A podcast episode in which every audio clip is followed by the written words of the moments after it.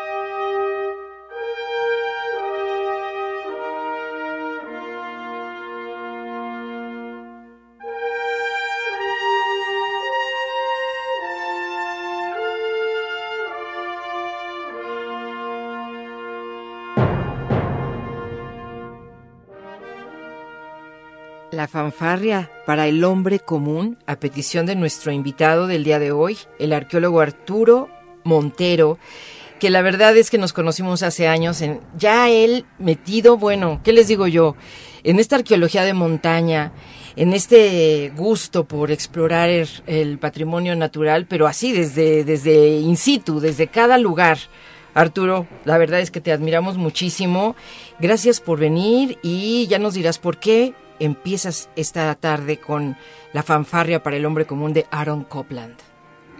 Bueno, pues muchas gracias por la invitación, Rita. Sí, algunos años atrás tuvimos experiencias muy bonitas en el Cerro de la Estrella de Huixaltepel para Canal 22. Así es. Y hoy también va a ser un personaje de, este pro- de esta conversación.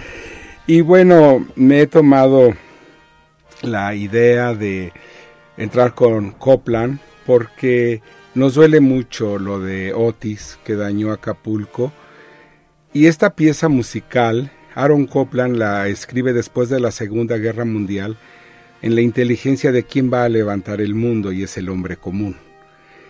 Cierto es que la fanfarria en ese sentido también tiene que ver con los soldados de la guerra, pero también tiene que ver mucho con la gente, con la gente común. Entonces yo creo que esta fanfarria es para todos aquellos que ya están trabajando, voluntarios, eh, gente que va a levantar Acapulco, estamos seguros de ello, y que es una fanfarria que se les rinde tributo por los momentos difíciles que pasaron y lo que viene, porque Rita, al momento, ahorita pues son el, el foco de atención, pero esperémonos dos, tres meses y vendrán los momentos más difíciles para ellos en la reconstrucción y creo que hay que arroparlos, si no nada más con los víveres y la asistencia, también con el cariño y en el pensamiento y creo que esta pieza musical es adecuada. Pues te agradecemos también la mención a, a- a este lugar, a Guerrero en especial, pero sí parece que Acapulco fue la parte más Sí. dañada, ¿no? Sí. Donde Y fue de devastador. Benítez. Coyuca de Benítez y toda esa parte, así que efectivamente va nuestro abrazo y es lo que tú dices es muy importante, saber que el apoyo lo siguen requiriendo, no es así una nota nada más de, de que nos llame la atención unos cuantos días. Quiero presentarles con más detalle a nuestro invitado de hoy, con el que vamos a conversar sobre las montañas de la Cuenca de México. Ismael Arturo Montero García es arqueólogo de profesión, pero tiene una maestría en Historia de México y un doctorado en Antropología Simbólica, Además, también tiene un postdoctorado en antropología ecológica. Fue distinguido por la Presidencia de la República con el Premio Nacional al Mérito Forestal en el año 2002. En el año 2018, el Congreso de la Unión reconoció públicamente sus contribuciones a la arqueología subacuática, con lo cual quiere decir que o andas hasta arriba o andas en las profundidades. En el gran proyecto, de, en el gran acuífero Maya, del cual ha sido colaborador. Y bueno, recientemente fue recipendiario de la Medalla al Mérito por la Conservación y Fortalecimiento del Patrimonio Integral de la Humanidad, otorgada por la Asociación Estatal de Cronistas de Nuevo, de Nuevo León autor de 11 libros. Bueno, quiero mencionar al menos dos por, lo pronto aquí. Uno que traes ahora mismo, ya en forma de demo, que vas a entregar en unas horas a, la editorial, que es El lago de Texcoco y México Tenochtitlan, 1519-1521. Esa es una publicación que ya tiene, ya está, existe como libro digital, editado por Semarnat, ¿verdad? Sí. Y bueno, el otro que también recientemente nos reunió en otro momento fue eh, el que hiciste que tiene que ver con los eclipses, porque ahora sí fue tema y seguirá siendo tema en México por otros en los meses que vienen, la astronomía en Mesoamérica. Y bueno, yo creo que de las primeras cosas que me impresionó saber, fíjate que cuando uno es tan ignorante, pues es una maravilla porque todos los días te sorprende algo. Lo que más me sorprendió cuando te conocí en aquella época es la relación que existe entre la astronomía y las montañas. Eso para mí fue una sorpresa. Sí, bueno. Y que, y que los antiguos pobladores lo tuvieran clarísimo, ¿no? Sucede que uno de los paradigmas del ser humano, tanto de hoy como de antes, es el espacio y tiempo. Espacio y tiempo son paradigmas en los cuales tenemos que resolver quiénes somos, dónde estamos. Tal vez la sociedad moderna nos los resuelve y decimos, qué hora es y te lo dan, ¿no? Bueno, ahora hasta tiene esos aparatos que dices, oye Siri y la hora y te la dan, ¿no? Sí. Pero en el mundo antiguo no sabemos el día ni la hora más que observando la naturaleza. Y el sol durante el año toma diferentes posiciones al amanecer o al ocaso. Entonces el sol, por decirlo, se va moviendo como un péndulo. Los extremos, las esquinas, son solsticios de invierno y de verano, y el centro es el equinoccio. Entonces, en el año el sol va de un lugar a otro como un péndulo. En las mañanas lo podemos ver cómo va cambiando de posición, conociendo desde un punto fijo de observación y viendo hacia la montaña dices, ah, está en tal lugar, entonces estoy en tal momento del año. Puede ser al ocaso, al amanecer. Esto te sirve porque cuando los sacerdotes astrónomos de la antigüedad, y tiene que ver con el tema de hoy, instalan adoratorios en las montañas, son para observar la posición del sol y dicen, ah, hay mucha humedad, ah, hay vientos, ah, hay nubosidad. Entonces, sé en qué época del año estoy, más la nubosidad, más el comportamiento de los animales, entonces el clima, más mejor dicho, el temporal nos viene de tal manera y marcan estrategias agrícolas para la sobrepoblación que ya tienen. Entonces, para poder abastecer a una población más demandante, se tiene que ser muy eficiente en la agricultura. Y si tú empiezas tu proceso agrícola con las lluvias adelantadas o atrasadas, puedes tener una merma. Así que entre más exacto dices, vamos a sembrar porque ya viene la lluvia. Porque si difieres en 15 días, ya tienes problemas de producción. Entonces, bueno, son como lugares de observación, entre otras cosas, las montañas. Son observación astronómica porque ese es el tiempo exacto. El tiempo astronómico es milimétrico y el tiempo biológico es relativo. Es relativo como cuando nunca podemos decir, ah, el maíz en esta milpa lo vamos a cosechar el 13 de septiembre a las 14.15. No, es pues, por ahí por septiembre como vengan las lluvias, levantamos la cosecha. Y en el caso de la astronomía no, como era el eclipse, ¿no? Es a tal hora, tal día, y no hay. Entonces, el tiempo exacto es la astronomía y el tiempo relativo. Entonces, los sabios de la antigüedad se montan en las montañas, en adoratorios muy altos, es una maravilla. Sí, sí, sí. Y entonces ahí empiezan a interpretar la naturaleza. Es un laboratorio científico. Ay, qué belleza. Dicho así, ¿no? ¿sí? Un laboratorio científico. Y entonces quiere decir que, bueno, ahí había una relación estrecha con la montaña. Sí. Había que subirla. Sí. Había que tener ese contacto. Sí. Como lo tienen ahora, bueno, los que practican este el alpinismo, los expedicionarios y los arqueólogos.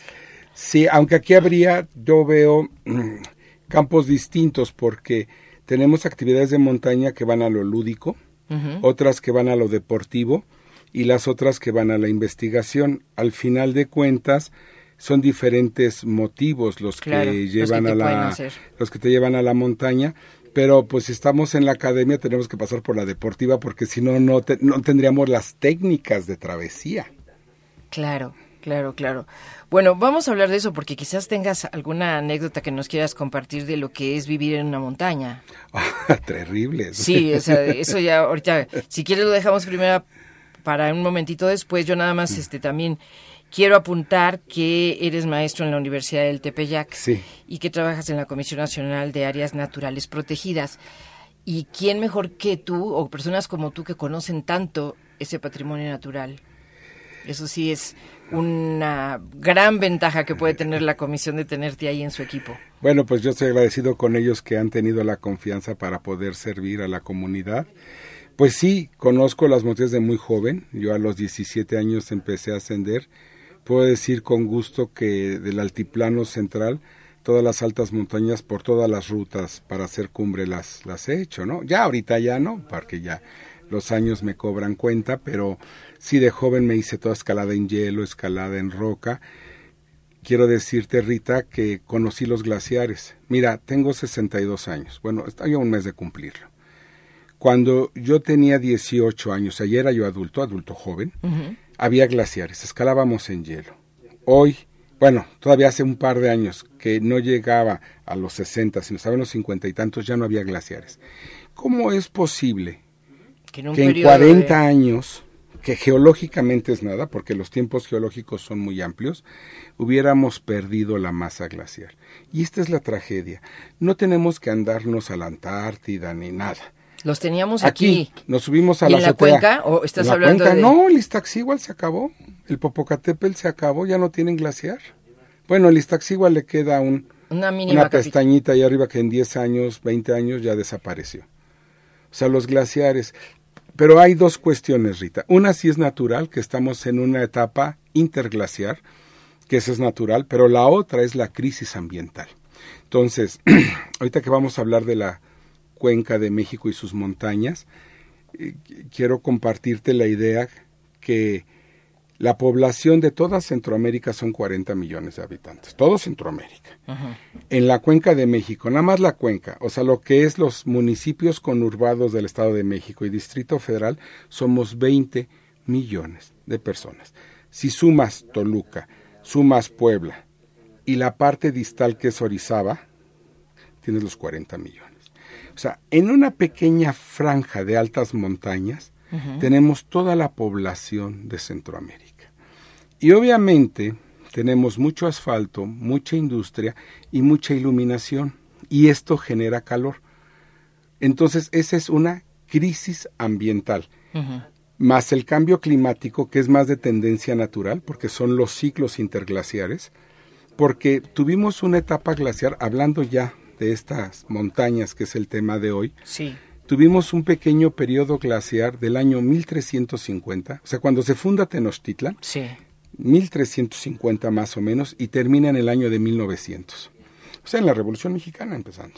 O sea, tuvimos una etapa Muy largas, es ahora sí los larga sí. y glaciar. Se le llama la pequeña edad de hielo. Ajá. Tuvimos, no fue una era de hielo muy grande, pero sí fue un periodo más frío. Después de eso, entramos ya a una etapa cálida, que es esta, natural. Pero si a ello le sumas la industrialización y la contaminación, se fueron, se evaporaron los glaciares. Entonces ese es uno de los dramas eh, que tenemos y que fíjate que arqueológicamente, porque luego puede decir la gente, bueno, y si tu adoratorio y el cambio climático, ¿cómo lo ven?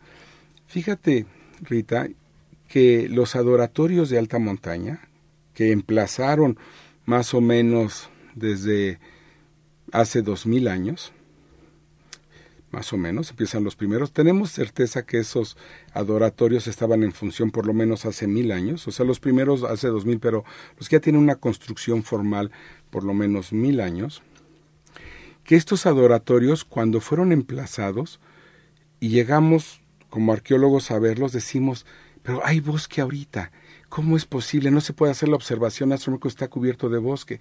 Entonces revisas que el bosque aumenta en altitud según la temperatura. Si es más frío, el bosque baja de altitud. Si es más caliente, el bosque sube. Entonces, hace mil años la montaña era más fría y estos adoratorios no tenían bosque. ¿Por qué? Porque en México, que es una maravilla y es lo que quiero compartir con ustedes en las montañas de la cuenca de México, el bosque llega a 4.000 metros sobre el nivel del mar. Aquí en la Ciudad de México estamos a 2.300 metros. Si nuestros amigos que nos escuchan van a Paso de Cortés o van al Nevado de Toluca, verán que los pinos se terminan y hay puro pasto amarillo, zacatonal. Esos son los 4.000 metros. Hasta ahí llega el bosque. ¿Por qué? Porque el Pinus hartewi, que es una especie de pino de altura, no puede prosperar en sus etapas iniciales si hay mucho frío o helada. Entonces esto es una isoterma, o sea, una línea marcada por la temperatura que tiene que ver con la altitud. Porque Rita, cada 100 metros que subes es un grado de temperatura menos. Cada 100 metros. Cada 100 metros. Tú subes 100 metros en la montaña y bajas un grado centígrado. Eso se llama pisos altitudinales térmicos y cambia la vegetación, la flora, la fauna y la geología, toda la dinámica. Entonces, cuando cambia la temperatura, el piso se altera. Mira, tenemos evidencia de unos conejitos preciosos, que es el teporingo, que es endémico, y de repente dices, bueno, lo dicen los biólogos, los especialistas, tenemos conejos de una variedad que es del Iztaccíhuatl y el Popo, que no corresponde a otras altas montañas de México. ¿Cómo fue posible?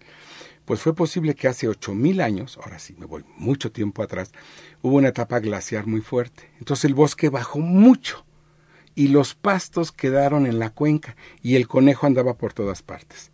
Empieza a calentarse y el pasto empieza a subir de altura y los conejos quedan aislados en las montañas y ahora tiene subespecies de conejos porque quedaron aislados reproductivamente en un volcán y en otro. Y ahí se quedaron y, entonces ahí se quedaron, ellos su evolución, su, sí, sí, su propia evolución. Y entonces menos mal que hay algo que crece. Sí. Dentro de todas las mermas. Y ahora tenemos el récord triste del árbol más alto, el pino más alto del mundo está en el Nevado de Toluca, a 4.450 metros, porque está calentando y entonces el pino va ganando altura. Dices, ay, qué padre, está creciendo pinos allá arriba. bueno, sí, qué padre, pero eso significa que estamos calentando y que se está alterando, o sea, es menos fresco. Al ser menos fresco, hay menos lluvia. Anda, o sea, tiene muchas consecuencias, tiene... Es como terrible, todo tiene que ver, ¿no? Es terrible. Entonces, tenemos que darle de beber a 20 millones de personas, por lo menos en el área metropolitana ya el agua que hay aquí ya no es suficiente, el lago de Texcoco ya se chupó. Entonces ahora lo tienes que traer de Cuetzamala, que es una obra monumental de ingeniería hidráulica, porque los acuíferos ya no, mira, aunque llueva, todo es cemento, todo es concreto en estas urbes que va ganando terreno y vamos pavimentando. ¿Dónde se va el agua? A la alcantarilla, no percola. Entonces no entra a la tierra y entonces los acuíferos no crecen. Entonces todo tiene que salir al drenaje profundo, que es la, gran tragedia de, de, la cuenca de México que tiene que ver con nuestro tema, porque nosotros somos una cuenca endorreica. Cuando dicen que es el Valle de México, no es un nombre que recomendamos. No es correcto. No. ¿Por qué no? A ver, nada más, para que los que lo decimos lo dejemos de decir. Sí, en términos históricos que decían, es un valle como si lo pones con mayúscula por darle un nombre a algo, es un valle. Geológicamente no. No lo es. Los valles tienen que salir, tienen que tener drenaje natural, o sea, salida por un río. Y aquí no lo hay, el agua se queda, por eso se formaron los lagos de Texcoco. Los lagos Había lagos, pero no río. No, el agua se quedaba. Porque todo el agua que llueve en la cuenca se deposita y se forma una cuenca endorreica. Se llama endorreica porque está rodeada de volcanes, tiene cierre. Pero tal vez hace más de 700, hace un millón de años, sí había ríos y drenábamos hacia el Pacífico, hacia el Balsas. Pero el Chichinautzin, que es cuando ustedes salen por carretera hacia Cuernavaca, cuando van en Tres Marías, vean a los lados por favor y van a ver pequeños conos muy bonitos, cerritos en forma de conos volcánicos. Esa corresponde a una fase de hace 700 mil años y ahí se cerró la cuenca. 700 mil años, según Moser. Se cierra, el agua ya no puede salir y se forman el lago de Xochimilco, el lago de México. De bueno, hecho, hay por ahí un lago también, ¿no? Bueno, todo. ajá. Bueno, todos los... Sí, bueno, en fin. bueno, estas la... tú te refieres a Zempoala. Sí, sí. Bueno, esas son altas y sí son parte de, de esta forma eh, de las aguas de la montaña, pero nunca se van a comparar con los grandes lagos como el de Texcoco, Xaltocan, que eran enormes, estamos hablando de... que eran enormes y que dieron la civilización. Gracias a esos lagos y a las proteínas en los alimentos que obtienes de ellos, surgen las civilizaciones de Cuicuilco, preclásico, Teotihuacán clásico, Tula posclásico y México Tenochtitlan. Nada más para decirla rapidito. O sea... Con una riqueza tremenda, o sea... La civilización se debe... Ya no comemos de ahí, ¿verdad? Ya no. Ya no. Ya no comemos de ahí. Pero la civilización nace gracias a una cuenca rodeada de volcanes, con muchos climas, con una variedad de flora y fauna, que enriquece las posibilidades de un clima templado con vientos favorables. O sea, es un prodigio esta cuenca y la deberíamos de valorar en el sentido de que la civilización, podríamos decir en términos de civilización como arquitectura, complejidad social, solamente tenemos Parangón con los incas. Hay más civilizaciones y no quiero faltarle el respeto a nadie pero las grandes urbes arquitectónicas para el posclásico, o sea, para el siglo XVI, como decía, oye, los mayas, bueno, estoy hablando siglo XVI, al momento del contacto, se deben en la cuenca de México el gran poder mexica y va a ser un poder gracias a la expoliación de la naturaleza y a la obra de ingeniería hidráulica que la van a heredar de los texcocanos y de Nezahualcóyotl para poder hacer los diques de contención porque las inundaciones en la Ciudad de México son tan antiguas como Tenochtitlan. Bueno, fíjense, esto es todo, este es el preámbulo. Qué maravilla de preámbulo. Muchas gracias. Gracias, arqueólogo Arturo Montero. Si te parece, una, una melodía, algo que tú también pensaste para este programa. Yo de repente dije, ¿por qué escogió Salón México? Por seguir con Aaron Copland. Debe ser un adorador. A ver, no importa eso, ¿eh? Tú sabes que aquí la música tiene todo el respeto de este mundo y cada quien puede poner lo que quiere. Pero sí le encontraste por qué, ¿verdad? Aparte. Sí, Aaron, Copland hacia la década de 1930 eh, visita México y el Salón México estaba a un lado del, Teatro Blanquita, bueno, de hoy lo que llamamos, ya está cerrado me parece el Blanquita, pero a un lado, allá en el centro, y era un lugar de baile. Eh, pero Aaron Copland no escribe sobre la la música de baile, sino él quiere escribir sobre el espíritu de lo mexicano, la esencia de la mexicanidad en términos de la visión extranjera. Entonces me parece que es interesante, además lo utilizó, este, decíamos la hora de México, una parte de esta pieza musical, eh, porque es... Como su rúbrica, ¿verdad? Como, su, rúbrica, porque es muy fuerte, es la visión de un extranjero de cómo nos ve. Y no nos preocupemos, ¿eh? Porque rusos interpretan música española, porque, o sea, a veces el extranjero nos ve de fuera e interpreta lo que para nosotros no es nuevo por sabernos dentro. Exacto, exacto. Pero esa mirada es importantísima. Sí esa mirada, vaya, hay que observarla también, hay que ver qué, qué vieron, por qué lo vieron así, ¿no? Sí, porque para otros es cotidiano. Sí, exactamente. Bueno, pues entonces aquí está un fragmento de Salón México Aaron Copland, ya por esta presentación que ahora sí nos va a ubicar en la cuenca de México. Charlas RMI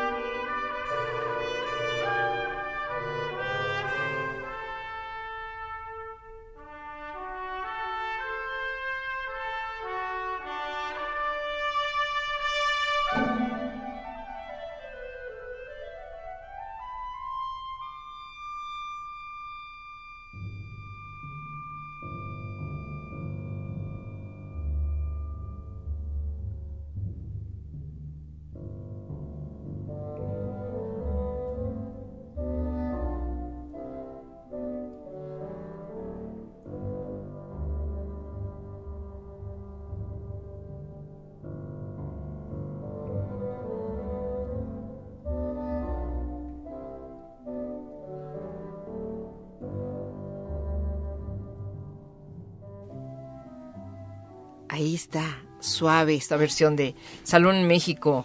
Tú elegiste también incluso de quién, con quién poner esta versión. Sí, si mal no recuerdo es la Orquesta Sinfónica de la Ciudad de México, porque hay varias interpretaciones, cada orquesta y cada director pues le da sus propios sentidos, sus tiempos, y me gustó mucho esta, esta interpretación que se hace de Salón México. Bueno, pues ahora sí pasamos a la cuenca. Algo que nos rodea, como tú dices, estamos adentro, los que estamos adentro estamos acostumbrados a mirar al poniente y encontrar montañas. Incluso sabemos cuál es la más alta porque esa es de las más conocidas, el Ajusco, ¿no? Del lado sur. Del lado sur poniente, ¿no?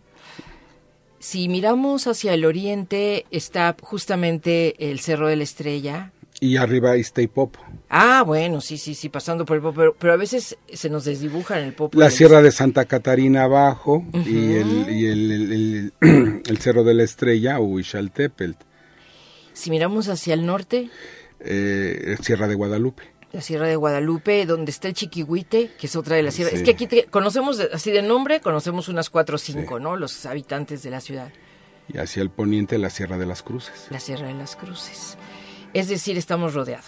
Sí, esto es una también una complejidad geológica que tiene afectaciones, porque como diría el poeta, nacemos de un parto telúrico de una tierra atiborrada de volcanes, y eso es sismo. Ay, no me lo pues digas, sí.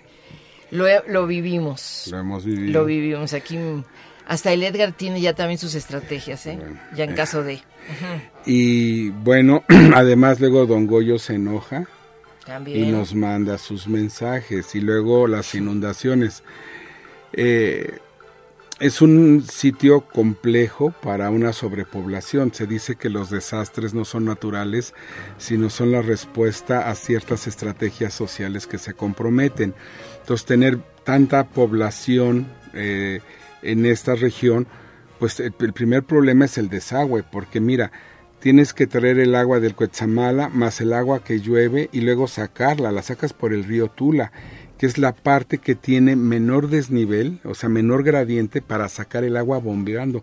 El agua la sacamos bombeando de la Ciudad de México. O sea, eso también, aparte de ser una obra de ingeniería, necesita energía. Y quiero decirte que se hundió la ciudad, porque eh, en el porfiriato ya teníamos un drenaje pero cuando se toma tanta agua del subsuelo para empezar a abastecer a la Ciudad de México que empieza a crecer, entonces se hunde. Ahí está la catedral hundiéndose. Entonces, al hundirse, los, los caños se rompen. Deja de servirte. Entonces hay que hacer más profundo la extracción del agua. Entonces, a, veces no pensamos o nos quejamos, ay, se inundó el periférico. Como, no, pues es que es una obra tremenda para poder sacar. Y se la vieron desde los mexicas. México Tenochtitlan se llegó a inundar, por eso tuvieron que hacer el albarradón de Nezahualcóyotl, porque mira Rita, son, son varios vasos que van tomando el agua, ¿no? Entonces tenemos, por ejemplo, Xaltocan, que va recibiendo el agua y se la pasa a San Cristóbal y luego a Texcoco, pero Tenochtitlan estaba más abajo. Entonces va, es como una fuente, va cayendo el agua de una a otra, y Tenochtitlan estaba en la parte más baja, entonces había que proteger a la ciudad haciendo diques. Justamente. Para que no se hundiera, prácticamente. Justamente, parte de las estrategias para la toma de México Tenochtitlan fue destruir los diques. Y Cortés le tuvo que meter barcos, los famosos bergantines. O sea, teníamos una visión de miles de miles de canoas navegando. O sea, este paisaje no nos lo podemos imaginar. Eso te estoy hablando de hace unos cuantos años, bueno, cinco siglos. Pero si me voy hace ocho mil años, verías mamut, verías eh, tigre dientes de sable y verías que los glaciares habían bajado mucho. Entonces, somos resultado de una tierra muy compleja, eh, muy rica y que creo que ahora tenemos que tener conciencia para cuidarla, ¿no? O sea, el manejo que como ciudadanos podemos hacer de la basura, que es algo tan sencillo, pero que acumular, tal vez uno diga, yo solo no valgo, pero cuando son diez mil, pues ya es mucho. Y también la electricidad, nuestro consumo de energía y nuestro consumo de agua. Entonces tenemos que ser muy conscientes que esta es una cuenca que como tal, tal vez podría solventar una vida sin tener crisis ambiental de diez mil personas. Somos 20 millones.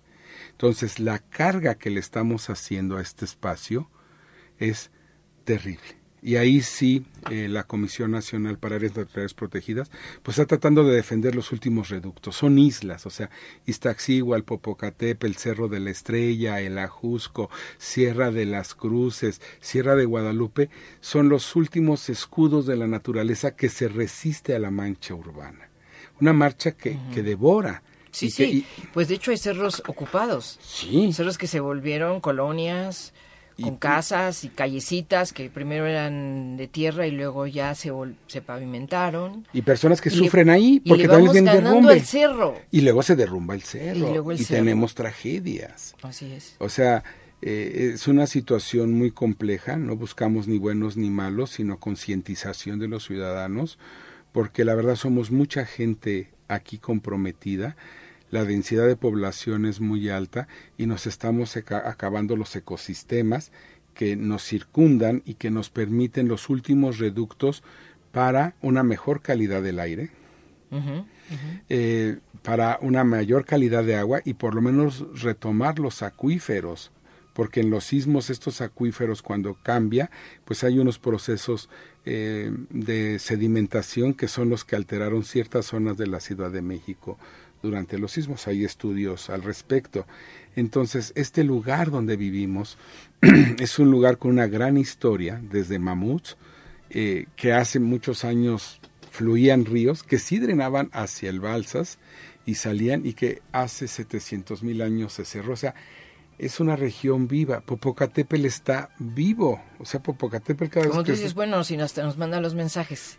Ah. Para los que nos están oyendo en cualquier parte del mundo, cuando tú dijiste el Don Goyo, Ah, es el Popocatépetl. Sí. Y quiero detenerme también en una cosa. Bueno, una, una es la conciencia de, de todos de lo que significa esta cuenca, cuidar los cerros y, y hasta dónde se puede llegar, porque claro, lo ideal sería irnos de esta, o sea, de- un poquito de descentralizar o descongestionar, ¿no? Que sería maravilloso. A mí si me dan un bono para irme a ¿qué te gusta? No, es que ¿A eso, lo, dónde? Eso lo intentaron. eso lo intentaron en el virreinato y, y allá se pudo. No, uy, ya no Mira. nos fuimos, Edgar. Este, allá en los primeros siglos del virreinato se inundaba cada rato la Ciudad de México, pero No, eran pero dicen que era desastroso, porque... porque duraba meses el agua. Y era agua ya contaminada, o sea, imagínate Sí, sí, lo sí. que era eso, ¿no? Y, Enfermedades, sí, y mal entonces, olor. y entonces el, el rey de España les dice, cámbiense. Y Váyanse. propusieron, no, aquí cerquita Polanco. bueno, estás hablando de que era una ciudad muy pequeña, ¿no? Dice, váyase a Polanco. Ya ves que es un poquito, ya es Loma. Ajá, Polanco sí. ya es un ya es Chapultepec, que es un Sí. poco, ya va el lomerío subiendo, ¿no? Pues no quisieron del centro a irse a Chapultepec y a Polanco, porque decían, mucho valen los edificios que están adentro, Uh, para dejarlos. Así que, y, y pudiendo hacerlos allá, uno lo vería Pero era así. volverla a levantar porque la Sí, cantera, claro. la mano de obra, entonces Sí, sí, ahorita movernos, pues es, es Todos le pensamos. Pues, Pues por sí, porque supuesto. eh, algunas personas, las redes de consumo, las redes de distribución, de producción, pues están muy asentadas y, y es complicado. Pero sí, lo mejor sería también irnos para ver si donde nos vamos no también contaminamos, ¿no? Ah, bueno, eso sí, a dónde, oye, ¿a dónde vas que más valgas? ¿Te acuerdas de esa frase? Bueno, pues aquí también lo que hay que decir es que hay cerros, ya lo mencionabas, que, tierre- que tienen centros ceremoniales. Sí. Y esos han tenido un- una atención especial, por- como patrimonio no solamente natural, sino cultural, ¿no? Fíjate que el culto a los cerros en, el altiplano central de México es muy importante.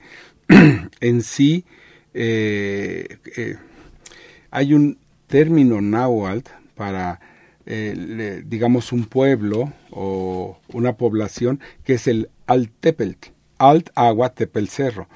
Tú ves los glifos Chapultepec y tiene el cerro con su chapulín. El este, Tepeyac, Tepel, cerro, nariz, la nariz de la sierra. Entonces, los cerros son identitarios, pero también son sacralizados, sacralizados. Y esta sacralización de los cerros los hizo receptores de rituales, de ceremonias, de ofrendas, que ahora encontramos. El Cerro de la Estrella, pues tiene su pirámide ahí arriba. Cualquier cerro de la cuenca de México va a tener presencia ritual ¿Sí? y que luego, sí, todos, Todos. todos, Todos. En, al- en diferentes importancias. Y los vamos a ver después con sus cruces cristianizados, ¿no? Si te vas aquí al cerro del judío, del judío que es el Mazaltepel, Mazal, el venado, cerro, el cerro de, porque había venados. Aquí luego, luego, ¿eh? Sí, sí, sí, sí, estamos hablando, de, pues ya dentro de la ciudad ahora mismo. Ahí para Miscuac te vas para allá arriba, ¿no? Sí. Entonces, este, estos cerros fueron sacralizados, pero en diferente, digamos, magnitud, habiendo unos muy importantes como el Cerro de la Estrella y habiendo otros con pequeñas ofrendas. Y habiendo en otros más altos, como el Monte Tlaloc, en la sierra que está a un lado del Iztaccíhuatl, este, adoratorios plenos donde el mismo Moctezuma subía a hacer ofrenda. Y la ofrenda era tan rica que tenían que dejar guarnición armada para que no fuera saqueada por los de Huejotzingo.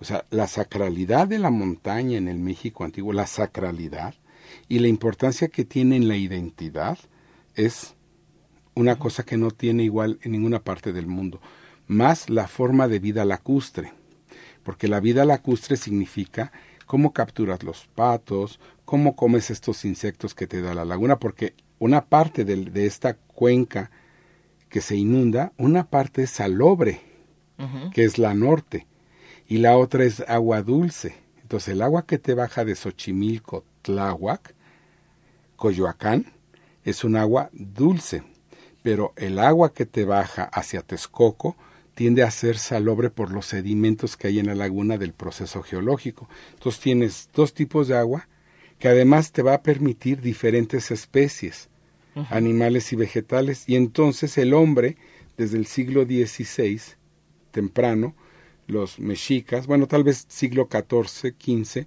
empiezan a hacer diques y se empieza a construir para que las aguas no, No se junten. no se junten, porque la chinampa no te va a crecer igual. Me explico, dicen, ah, hay, hay chinampas en Texcoco, sí, pero donde está bajando el agua de la montaña y es dulce, pero ya adentro no, por la sa- lo salobre. Entonces, para que Tenochtitlan pueda tener agua dulce para la chinampa, tienen que meter el albarradón y entonces dejar que pasen las aguas de Xochimilco, que nos vienen del Iztaccíhuatl, Popocatépetl, y de la Sierra del Ajusco con Coyoacán, para que entonces puedas tener la agricultura de Chinampa, que es un prodigio tecnológico para la alimentación. Es un prodigio. La producción que tienes en una chinampa es muy grande para el aprovechamiento de- del terreno. Entonces, todas estas estrategias tuvimos, podríamos decir, grandes obras de ingeniería y todo el mercado era por canoas. O sea, éramos una ciudad náutica. Sí, como tú dices, casi no lo podemos ni imaginar. No. ¿Te parece que ahí pongamos a Mario Ruiz Armengol y un piano maravilloso? Sí, por favor. Y se llama, precisamente ahora que estamos hablando del culto a los cerros, Las Frías Montañas, Mario Ruiz Armengol, y al piano para esta pieza Gustavo Rivero. Esta Rivero. es la música que nos trajo hoy el arqueólogo Arturo Montero, hoy aquí en Radio México Internacional en estas charlas con Rita Abreu. Quédense porque todavía hay mucho más. Charlas RMI.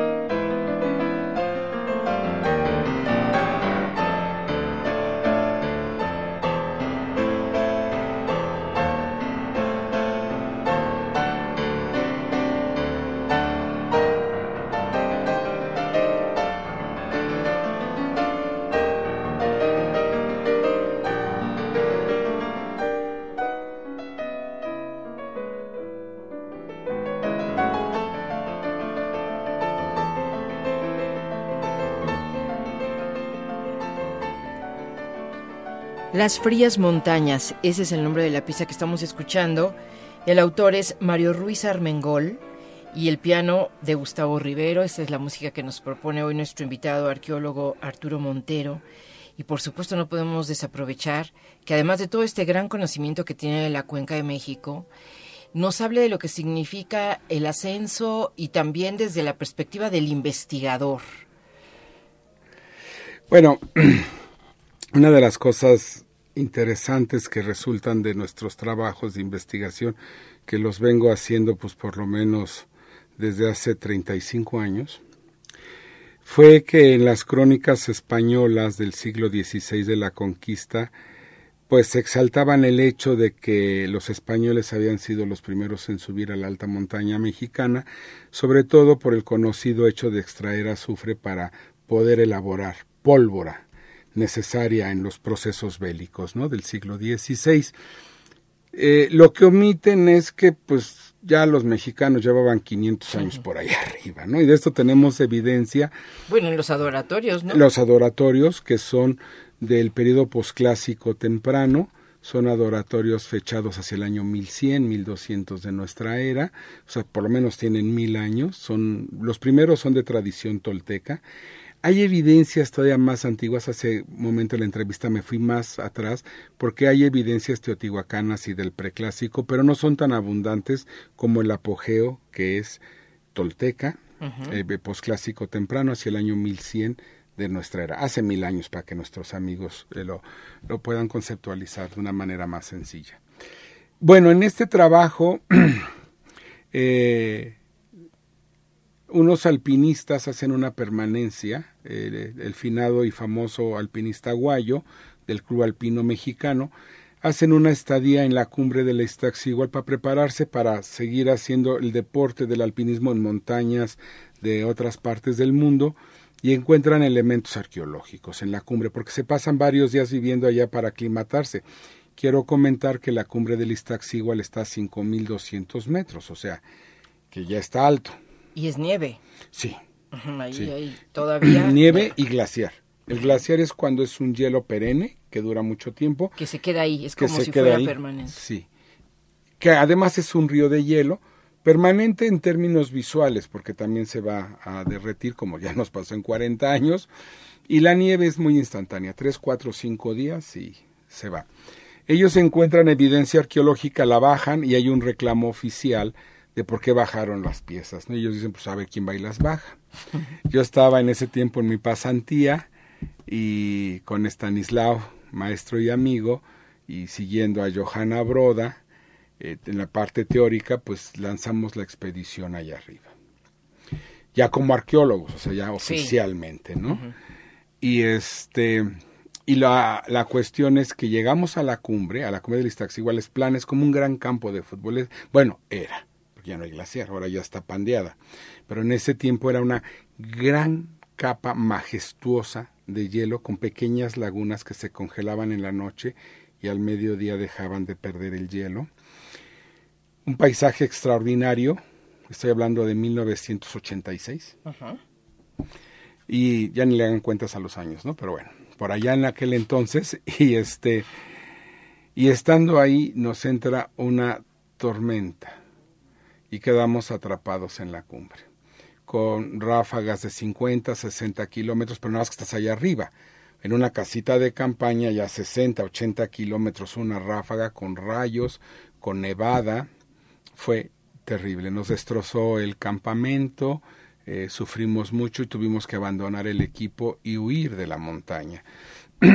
Yo ya en ese tiempo estaba en la Cruz Roja Alpina, en la Cruz Roja de Rescate Alta Montaña, y pues había avisado a mis compañeros que iba a subir. Cuando ellos ven esa tormenta dijeron, pues tuvieron un siniestro y vamos a rescatarlos, ¿no? Oye, este por cierto, ¿subían con alguna comunicación? Con bueno, lo mejor que teníamos en 1986 era banda civil, el CIVI. Entonces usábamos CIVIs de marca Realistic. Digo la marca porque era el modelo, con pilas AA. O sea, pesaban. Sí, claro, ¿no? Pues era un aparato. mamotretas. Yo creo que de dos kilos y medio. Y la antena usábamos de esas que usaban las, las, los trailers amarradas y nada más podíamos transmitir cierto momento, ¿no? Este, porque radio, yo, yo soy radioaficionado, eh, no podíamos llevar equipo más grande, la banda a dos metros no tenía los radios de ahora, entonces usábamos banda civil y caía nuestra señal a mecameca y de ahí marcaban por teléfono. Hoy vas con tu celular, trae GPS, bueno, son el cambio tecnológico y de acceso a la montaña, y esto ha sido un problema y un beneficio, depende. Problema porque se ha masificado la montaña. Y al masificarse no es que masificar sea malo, sino que el comportamiento a veces no es el apropiado de masas que no respetan a la montaña, empiezan a grafitear y a tirarte basura. Basura que va a seguir el ratón, el ratón de montaña. Entonces el ratón sigue los desechos y de luego viene el lince y entonces ya rompiste una estructura ambiental porque estás alterando la naturaleza. Hace años no estaba masificado, entonces los equipos que utilizabas y las estrategias para la montaña, las cuerdas pesaban más, las botas eran muy diferentes, las cuerdas que usábamos para escalar, los anclajes. Ahora que la producción industrial lo ha hecho un deporte de masas, entonces tienes muchos equipos y eso ha permitido que grupos más amplios de la población entren, pero el, el, área no está para recibir tantos. Es como el Everett. No quiero ser grosero. Vean el Everest, es un basurero, el campamento base, porque se ha comercializado el ascenso y lo que antes era un ascenso muy complicado, hoy se facilita más por el turismo. Entonces, a veces las montañas tienen este problema. Cuando yo subí, no en el 86, como te comento, los equipos de comunicación, los equipos para el frío, nuestras casas de campaña, tú ves las fotos y dices, ¿y cómo subieron? Si ahora están las, las nuevas casas que le llaman bueno, no voy a decir comerciales. Este, eh, Pero estábamos en la tormenta, claro. Entonces nos pega la tormenta, pega la tormenta. Y uno de los compañeros entra en una crisis emocional, abandona el campamento, lo vimos perderse, la nieve pues ya nos llegaba arriba de la rodilla, pero a 5.200 metros con temperaturas de 20 bajo cero. Sí, pues es que así es la montaña mexicana en la cumbre. Bueno, era más fría, ¿no? Como lo comenté hace un momento. Y creíamos que lo habíamos ya perdido, pero él logra bajar heroicamente. Eh, José Moreno es su nombre.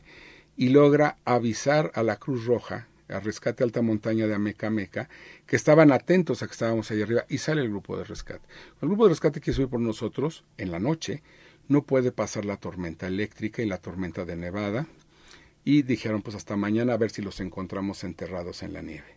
Pero pues gracias a Dios no fue así, pudimos bajar Stanislao y yo. Eh, fue muy terrible, eh, ya la prensa estaba haciendo la nota, ¿no? Ahí tragedia, este, sí bajamos muy mal. Y lo mejor de la historia, ¿sabes qué es, Rita? Y amigos que nos escuchan, no encontramos un solo tepalcate. Encima de todo el esfuerzo de toda la vivimos tragedia. 10 días allá arriba. Cuando subió el Club Alpino Mexicano, hace erupción el volcán Chichonal. Y Chichonal genera un cambio en la temperatura de la montaña. Entonces hay mayor deshielo y deja al descubierto la evidencia arqueológica. Nosotros dejamos pasar meses en lo que preparamos la expedición, entra un frente frío y el glacial gana ventaja y cubre todo. Y cuando llegamos nosotros, empieza a nevar y se cubre todo. Quedamos atrapados días y cuando ya pudimos bajar, pues bajamos. pues Como pudieron, ya sin, sin, ningún tepalcate porque daba ya igual. Tuvieron que pasar años, hasta 1998 regresamos, que hubo otro periodo cálido y ahí sí ya bajamos todas las piezas arqueológicas que ya están en buen resguardo y estudiadas y publicadas. Bueno, eh, pero imagínate bajar piezas, o sea, tienes que hacer una excavación como la harías en cualquier otro No, porque es arena. Quiero decirte que de las piezas más hermosas que se recuperaron y, y que es una emoción porque subimos en el 98 para los amigos que conocen las montañas eh, el pecho es la parte más alta del volcán Iztaccíhuatl y se llega por los columpios, así se le llama una serie de subidas y bajadas. Y veo que Stanislao, que me lleva unos 50 metros de ventaja, está hincado y no se mueve. Está conmocionado. Llego yo y veo unos fragmentos de madera y dije, ¿quién hizo aquí una fogata? ¿Por qué subieron esta madera? ¿Qué es esto? Y ya me veo bien, son los cetros de Tlaloc. Tlaloc porta cetros de madera, que es el rayo que avienta. Y estaban los rayos de madera por lo menos de 800 años de antigüedad. Ay, qué emoción. Y entonces, pues sí, por eso estaba Stanislao Estaba que pasmado. Y en eso vimos las flautas, las flautas, Rita, porque le hacen ritual con música y con silbatos y con saumador. Porque el ritual que hace el indígena de la antigüedad, no cualquiera sube, son los iniciados. Y van a hacer un ritual de sangrado, de música, de danza para pedir la lluvia, porque la nube se forma en la montaña y el agua baja de los manantiales de la montaña. Entonces la montaña es el Tonancantepel, el cerro de los mantenimientos. Entonces hay que subir para propiciarlo. Entonces encontrar la evidencia de 5200 porque la del Popo de 5400 no por la erupción, porque es un volcán activo y destruye todo. Y el pico de Orizaba también está en fase eruptiva. Pico de Orizaba está vivo. Entonces, la última alta montaña que tenemos de esa altura es Iztaccíhuatl y luego Nueva de Toluca. Y aquí en el Iztaccíhuatl encontrar la ofrenda, pero no creas que había que excavar, estaba todo en superficie, el glaciar la había movido, porque el glaciar es un río de hielo, se va moviendo. Entonces rescatamos el material. Ahí sí el criterio es extraer todas las piezas. Todas las, bueno, en ese momento sí, en el Nevado de Toluca cuando trabajamos ya como arqueología subacuática con el INA, no, bajas lo diagnóstico. Me explico. A ver. Eh, El espacio del Iztaccíhuatl que encontramos era muy pequeño y poco material. Entonces sí se recupera todo. Pero en las lagunas del Nevado de Toluca, adentro buceando, cuando se bucea en las lagunas y sacas las bolas de copal, de incienso, sacralizadas que son depositadas ahí, ves tantas, bueno, en ciertos países, no sé dónde, que entonces el arqueólogo dice, saco las que son diagnósticas, porque esto fue dejado aquí como una ofrenda de una sociedad que merece nuestro respeto. Entonces tú ya entras con una hipótesis, dices, ¿qué quiero saber? Bueno, quiero saber la antigüedad, la procedencia de esta pieza. Entonces dices, pues las que son iguales me llevo una. Pero luego puedes ver que tienen diferentes manufacturas o diferentes procesos y dices, ah, pues ese es diferente, tal vez sea de otra temporalidad. O este copal viene de otra parte, porque hemos encontrado en el Nevado de Toluca fragmentos de turquesa, ¿Qué Sí, porque- desde dónde o qué? de Nuevo México, y fragmentos de piedra verde que vienen del río Motagua en Centroamérica. Nada más para que veas las ofrendas de qué nivel están. Claro, para encontrarlas, pues se hacen eh, procesos arqueológicos llevan muchos días. No creas que vas a llegar y vas No, a ver. no, no, me imagino que no. son muy pequeñas, ¿no? Porque eran parte de platos o de máscaras que estaban con teselas Mm. armaditas. Entonces, claro, pasan los años. estás encontrando el resto del resto del resto de el algo. resto del resto de algo, ¿no? Uy, bueno, fíjense ustedes que no, no, no te puedo creer que ya llegó, que ya llegó la una.